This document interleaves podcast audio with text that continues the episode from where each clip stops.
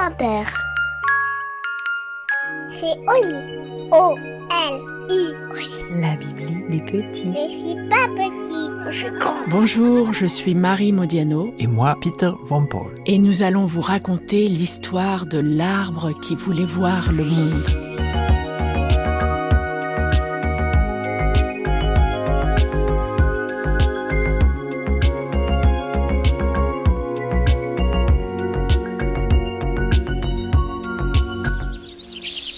Était une fois un arbre. C'était un marronnier blanc à fleurs doubles, de taille moyenne, qu'on avait planté 43 ans plus tôt sur une avenue du 15e arrondissement de Paris, pas très loin de la rue Lourmel. Depuis qu'il avait vu le jour, il ne pensait qu'à une chose du matin au soir, du soir au matin. Il rêvait de pouvoir s'échapper un jour de son trottoir. Il voulait voir le monde. Découvrir enfin autre chose que ce pâté de maison où il avait passé toute sa vie. Ses condisciples, les autres arbres qui l'entouraient, avaient beau lui dire Arrête donc de rouspéter. Tu as la chance d'appartenir à l'une des plus belles villes au monde. Paris, ville, lumière. Combien aimerait être à ta place? Mais ces paroles ne faisaient qu'attiser la soif de liberté du pauvre marronnier. Vous ne comprenez donc rien. Je voudrais extraire mes racines de ce maudit bitume et voyager à travers les continents, survoler les océans, admirer ce qui existe ailleurs. Paris, Paris, Paris. Je ne connais rien d'autre dans cette ville que là où j'ai toujours été. Je n'ai jamais mis mes feuilles à Montmartre, ni à Ménilmontant, ni même à la butte aux cailles, pourtant pas loin d'ici. C'est ailleurs que je voudrais être, pas là où je suis. Puis il s'enfermait dans son silence, souvent durant des jours entiers. Il pensait que ça ne servait à rien d'expliquer aux autres ce qu'il ressentait. Il ne le comprenait pas. Les saisons se succédaient sans que rien ni personne ne vienne soulager le mal de cet arbre qui voulait voir le monde. Hiver, automne, printemps, été, hiver, automne, printemps, été, feuilles tombées, pas de feuilles, bourgeons, feuillage, feuilles tombées, pas de feuilles, bourgeons, feuillage, cela ne s'arrêtait jamais. Les passants ne lui prêtaient guère attention. Il y avait ceux qui parlaient fort sous ses branches, d'autres qui jetaient des mégots de cigarettes à ses pieds, les amoureux qui prenaient appui contre son tronc pour s'embrasser. Mais personne ne prenait la peine de lui adresser un regard. Quand donc pourrais-je connaître cet ailleurs dont ma sève rêve depuis qu'on m'a coincé ici? Ne cessait-il de se lamenter Sous les premiers flocons de décembre, à la veille de Noël, alors que les gens chargés de paquets se pressaient de rentrer chez eux pour réveillonner, le marronnier entendit une voix aiguë qui faisait penser au tintement d'une clochette.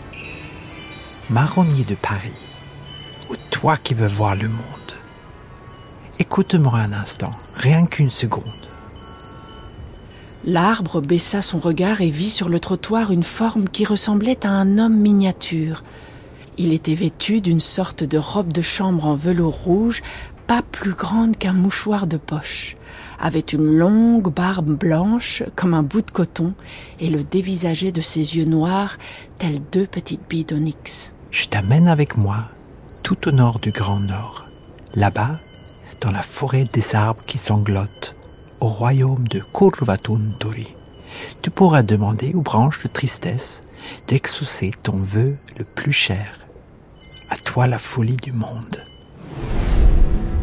Puis le marronnier sentit soudain un tremblement le traverser de bas en haut. Ses racines se libéraient lentement du ciment qui les recouvrait. Il se détachait du sol. Le curieux petit personnage qui venait de lui parler était à présent allongé sur lui et semblait tenir un volant invisible qu'il guidait de gauche à droite, donnant l'impulsion à l'arbre de se diriger dans telle ou telle direction. Il contemplait Paris pour la première fois. Avec en plus une vue panoramique, ses branches n'en revenaient pas. Ma ville est donc ainsi? Jamais je n'aurais imaginé à quel point elle est belle.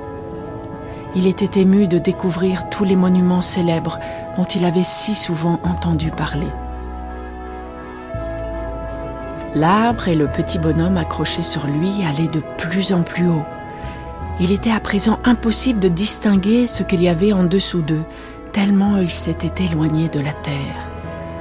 Il faisait froid, il faisait noir. La minuscule créature en robe de chambre rouge prononça une phrase dans une langue inconnue. Oh, äntligen är vi framme!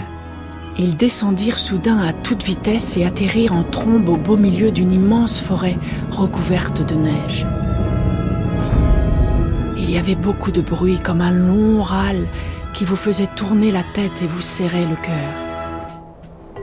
Le marronnier se dit qu'il devait sûrement être arrivé au nord du Grand Nord, dans la forêt des arbres qui sanglotent, dont lui avait parlé le lutin. Ce dernier se tourna vers lui et déclama d'un ton solennel. Dis ton vœu à voix haute et bien distinctement. Les larmes de tes frères, tout contre le vent, te pousseront au loin pour découvrir le monde. Si un jour tu voulais revenir d'où tu viens, fais donc danser tes branches et j'accourrai de loin. Le marronnier répondit alors Chers amis inconnus, vous qui habitez tout au nord du Grand Nord. À vous entendre pleurer ainsi, je me demande vraiment si c'est vous qui devez m'aider ou plutôt moi qui devrais vous consoler. Depuis qu'on m'a planté à ma naissance sur un bout de trottoir, je ne cesse de rêver d'un ailleurs que je ne connais pas. Je voudrais voir le monde. À peine eut-il terminé sa phrase qu'il se trouva transporté sur une plage de sable fin bordée de grands cocotiers. Il faisait chaud et le soleil le caressait de ses rayons. Jamais auparavant il n'avait vu de paysage aussi doux. Il ignorait où il se trouvait exactement. Aux Caraïbes En Polynésie Peu lui importait, il se sentait bien. Au bout de quelques semaines à regarder l'océan et écouter le cliquetis des vagues, il commença à se lasser de son environnement. Tout est si calme ici. J'aimerais retrouver l'agitation urbaine, être un arbre dans une ville inconnue. À peine eut-il terminé sa phrase qu'il se trouva planté sur un trottoir dominé par des immeubles qui avaient l'air de rejoindre l'infini. Il y avait beaucoup de circulation, voitures, bus, taxis de couleur jaune. Les passants marchaient vite, comme s'ils étaient tous pressés. Quelle est donc cette ville étrange qui ne connaît jamais le repos? Cet endroit n'est vraiment pas pour moi, se dit-il en secouant ses feuilles. Il découvrit alors d'immenses montagnes lui faisant face. Le bleu du ciel contrastait avec la couleur blanche omniprésente qui se réverbérait partout. Il pouvait voir des personnes glisser au sol et dont les pieds étaient accrochés à des sortes de longs bâtons plats. Ils ne savent donc pas marcher ici Pourquoi se laissent-ils tous glisser comme ça? Curieuse habitude qu'ont ces gens-là.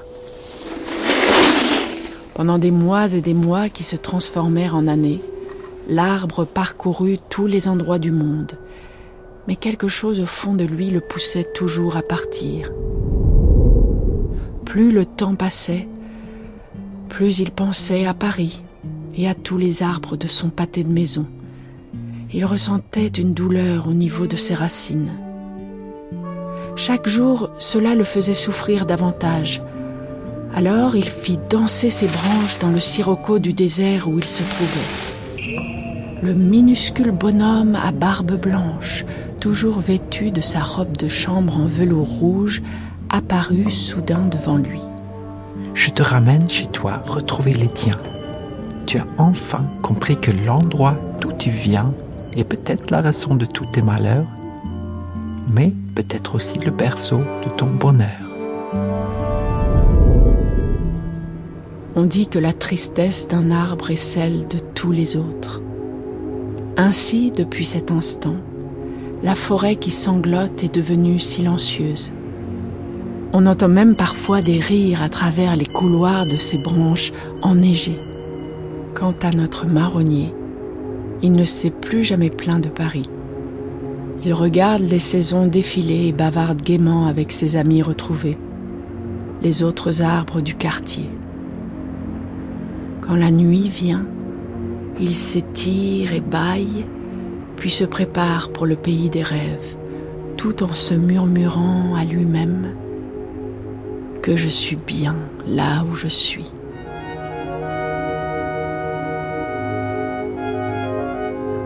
Et voilà. L'histoire est finie.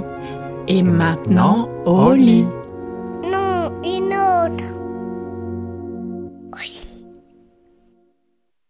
Retrouve la collection Oli dans de beaux albums illustrés disponibles en librairie. Avec les histoires d'Agnès Martin-Lugan, Mazarine Pinjot, Adeline Dieudonné, Olivier Norek, François Morel et bien d'autres.